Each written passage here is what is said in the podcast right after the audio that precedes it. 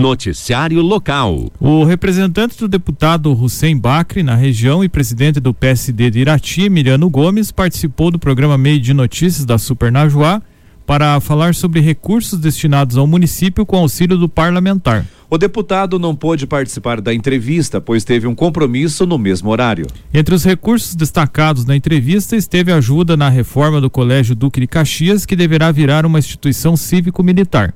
Colégio Duque é uma demanda antiga do deputado Sem. O valor de investimento de 839 mil, uma reforma que está ficando linda, uma, reestrutura, uma reestruturação nas salas, na quadra, enfim. Colégio Duque, logo menos nós vamos inaugurar. O deputado também ajudou na articulação de investimentos para a reforma dos colégios João de Matos Pessoa, Antônio Lopes Júnior e de Gonçalves e Igor, também de Gonçalves Júnior, e também da Escola Estadual Professora Luísa Rosa Zarpelon Pinto, do bairro Lagoa. Emiliano fala sobre os recursos que foram disponibilizados. E cada escola em torno recebeu investimentos da Fundepar, do governo do estado, no valor de 300 mil reais, que também por intermédio e articulação do deputado Sem Bacre, mas também com a, a força e o trabalho, não dá para deixar de ressaltar, o chefe de núcleo de educação, o Marcelo Comar, que está bem representando e fazendo eh, esse trabalho de intermediação frente a essas escolas. Outro projeto que recebeu ajuda do deputado foi de eficiência energética da Santa Casa de Irati. O projeto ajuda a instituição a renovar sua fiação, instalar equipamentos como pais, como painéis solares que ajudarão na redução de consumo de energia, segundo Emiliano. Recentemente, a Santa Casa ganhou um projeto de eficiência energética com a possibilidade de redução de 30% da conta de luz. Um investimento evidente que pela Copel, né, do governo do estado, no valor de 783 mil, mas com articulação do deputado SEM. Então, o SEM ele, ele fez essa frente eh, e conseguiu consolidar esse projeto para Santa Casa. O deputado, que é líder do governo na Assembleia Legislativa do Paraná, também ajudou na articulação para a estadualização do trecho da estrada que liga a comunidade de Marmeleiro até Rebouças. O trecho faz parte do projeto de pavimentação da PR 364 no trecho que liga São Mateus do Sul a Irati. Emiliano ressalta o Emiliano ressalta o benefício da obra para a região. É uma, uma luta antiga aí, mais ou menos de 50 anos, né, que as pessoas estão buscando para que esse sonho se consolide. É evidente que o, o USEM, entre outros deputados também, né, da, da nossa região, que representam a cidade, representam a região, tiveram um grande papel de articulação e consolidação. Não dá para deixar aqui de ressaltar também o deputado Sandro Alex, que hoje é secretário de Infraestrutura e Logística, que deu todo o encaminhamento. Tem previsão também para que essa obra termine aí em meados de maio, abril, pela última que conversei, a última vez que eu conversei com os diretores. Evidente que a gente sabe que o, o, o desenvolvimento tanto de Irati quanto de São Mateus, além de facilitar o acesso para os cidadãos, mas vai ajudar a região a se desenvolver e principalmente a atração de investimento, né, que é algo que a gente está olhando para o futuro para que essa região ela prospere. Bacri também ajudou na reforma do Colégio Estadual do Rio do Couro, que recebeu um investimento de 115 mil reais, além do Colégio Estadual Antônio Xavier da Silveira, que teve uma reforma do valor de 100 mil reais. O deputado também auxiliou na reforma da Unidade Básica de Saúde do Rio Bonito e em equipamentos de saúde. Agora, o deputado tem atuado na articulação, junto com o Sandro Alex, da doação do terreno do DR para a Polícia Militar. O local servirá como nova sede da oitava Companhia Independente da Polícia Militar. Emiliano Gomes conta que tem trabalhado junto com o deputado nos últimos seis meses, ajudando a trazer mais investimentos para o município, que já totalizaram quase um milhão de reais. O valor corresponde a emendas realizadas a partir de demandas do PSD local e vereadores. A expectativa é que até abril as emendas já estejam consolidadas. São emendas parlamentares nesses seis meses, totalizando em torno de 920 mil. Aí nós temos um kit de barracão de reciclagem no valor de 170 mil, que já está protocolado, já está encaminhado. Pavimentação asfáltica no valor de 120 mil. Uma ponte, que vai ficar específico, aí é uma solicitação também do vereador Batatinha, no valor de 180 mil. Iluminação de LED pela SEDU. Capela mortuária na colônia Gonçalves Júnior, uma demanda do Leomar Jacumasso, no valor de 375 mil.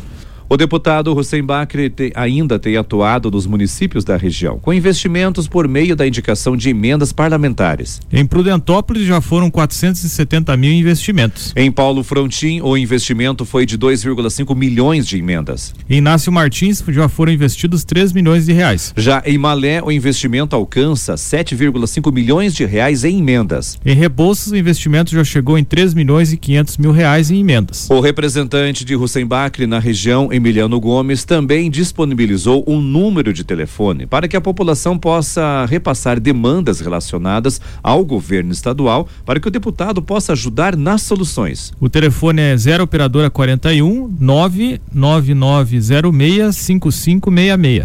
Durante a entrevista, Emiliano contou que não deve se candidatar no próximo ano. Ele foi candidato a prefeito de Irati nas eleições do ano passado, mas acabou ficando em segundo lugar atrás do prefeito eleito Jorge Derby. Eu não tenho muitas pretensões para o próximo ano. Eu prefiro desenvolver um trabalho pé no chão, fazer as coisas acontecerem, realmente se efetivarem aqui e quem sabe construir a minha, a minha jornada, a minha caminhada que é pro executivo. Segundo Emiliano, uma candidatura a deputado na região é muito difícil, já que exige muitos requisitos. Entre elas é você ter o alcance no estado que você tem a possibilidade de chegar. Quando eu falo em união, infelizmente aqui no nosso município tem a divisão, que é vários candidatos a deputado. Isso a gente perde, sabe? Isso é uma realidade que eu, um dia ainda eu quero tentar mudar essa realidade, mas é muito difícil. É muito difícil porque quatro ou cinco candidatos saem, né? E é de direito, é de direito dele ser candidato. Então, é, esses votos eles dividem, ou seja, a gente fica sem representação. Emiliano foi candidato a deputado estadual em 2014. Naquela ocasião, ele obteve 15.013 votos, mas não foi eleito. Noticiário local.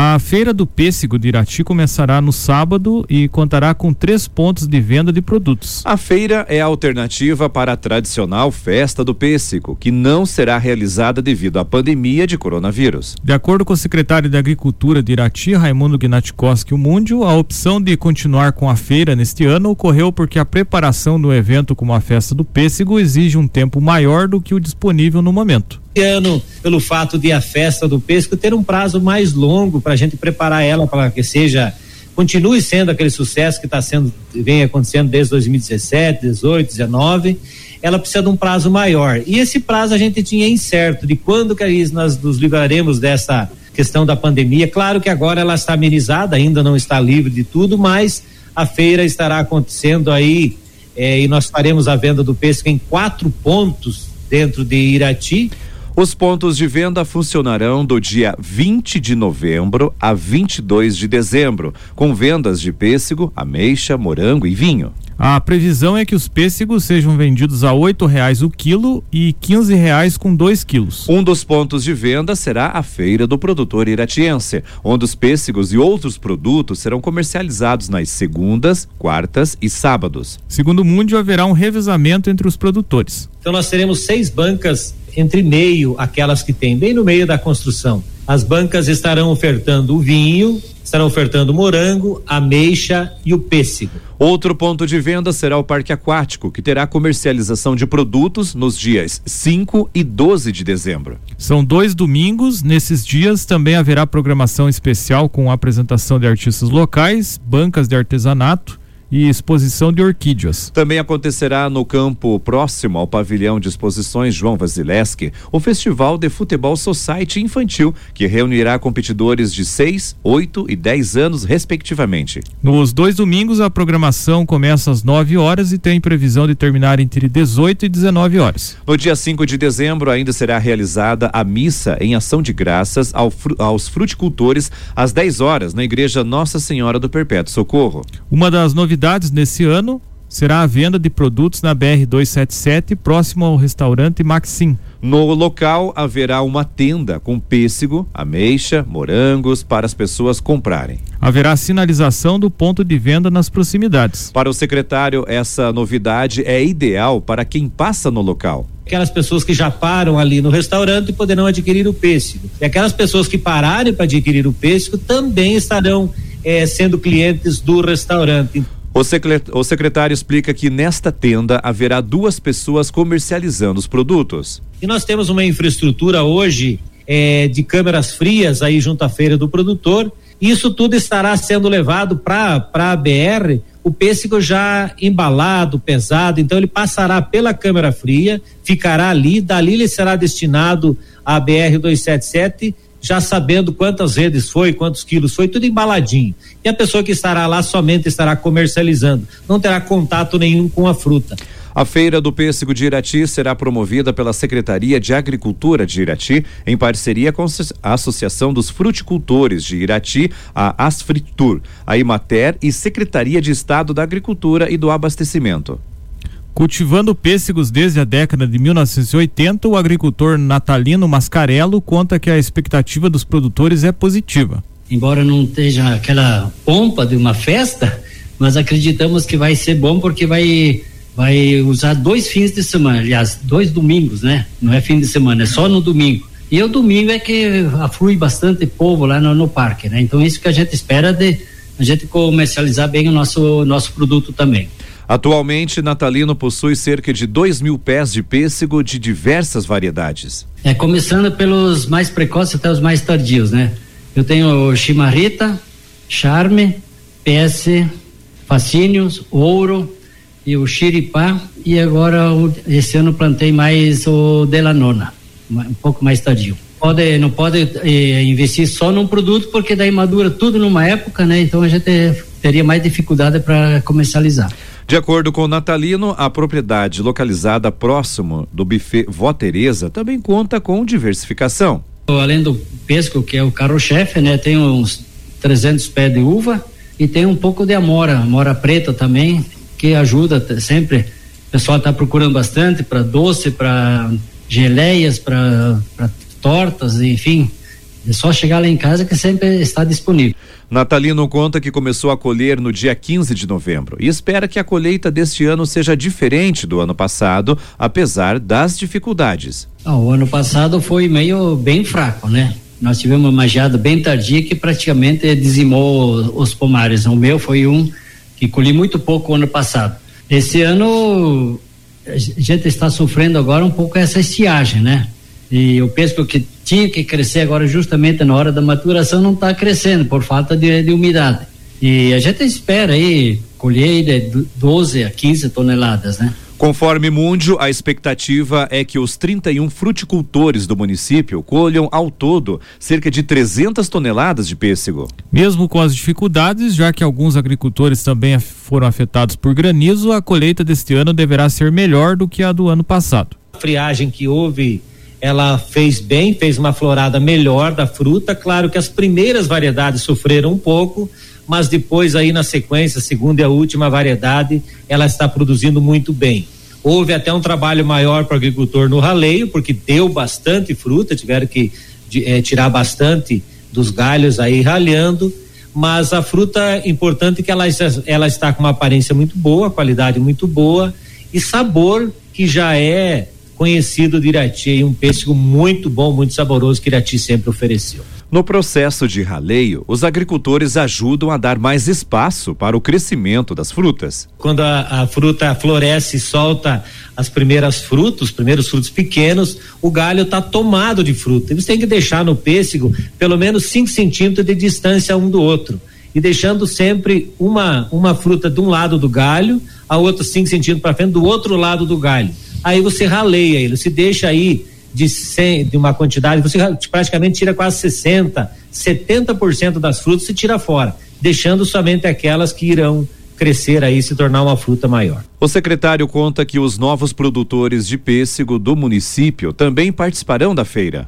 O número de produtores aumentou após a prefeitura incentivar o cultivo de pêssego por meio de doações de mudas. Neste ano foram doadas mais de 7 mil mudas de pêssego e ameixa, além de mais de 4 mil mudas compradas pelos próprios produtores. De acordo com o Mundio, as pessoas que iniciaram na atividade já devem comercializar pêssego durante a feira. E o pêssego, claro, ele entrou produtores novos, que vocês já estarão vendo produtores novos hoje na feira, produtores novos na festa lá também no parque aquático, que são dessa dessa leva que receberam as mudas. Também se fortaleceu aqueles produtores que já têm a vocação trabalhando. Então aumentou, renovou as, os seus pomares, isso traz motivação para eles. Nem todos os produtores são associados a Asfrutir, mas esse cenário pode mudar. No começo do próximo ano, haverá uma reunião da associação com a Secretaria de Agricultura para analisar os resultados da safra no fim do ano, mas também para analisar a entrada de novos associados. Segundo o secretário de Agricultura, o planejamento é que no futuro os associados possam se unir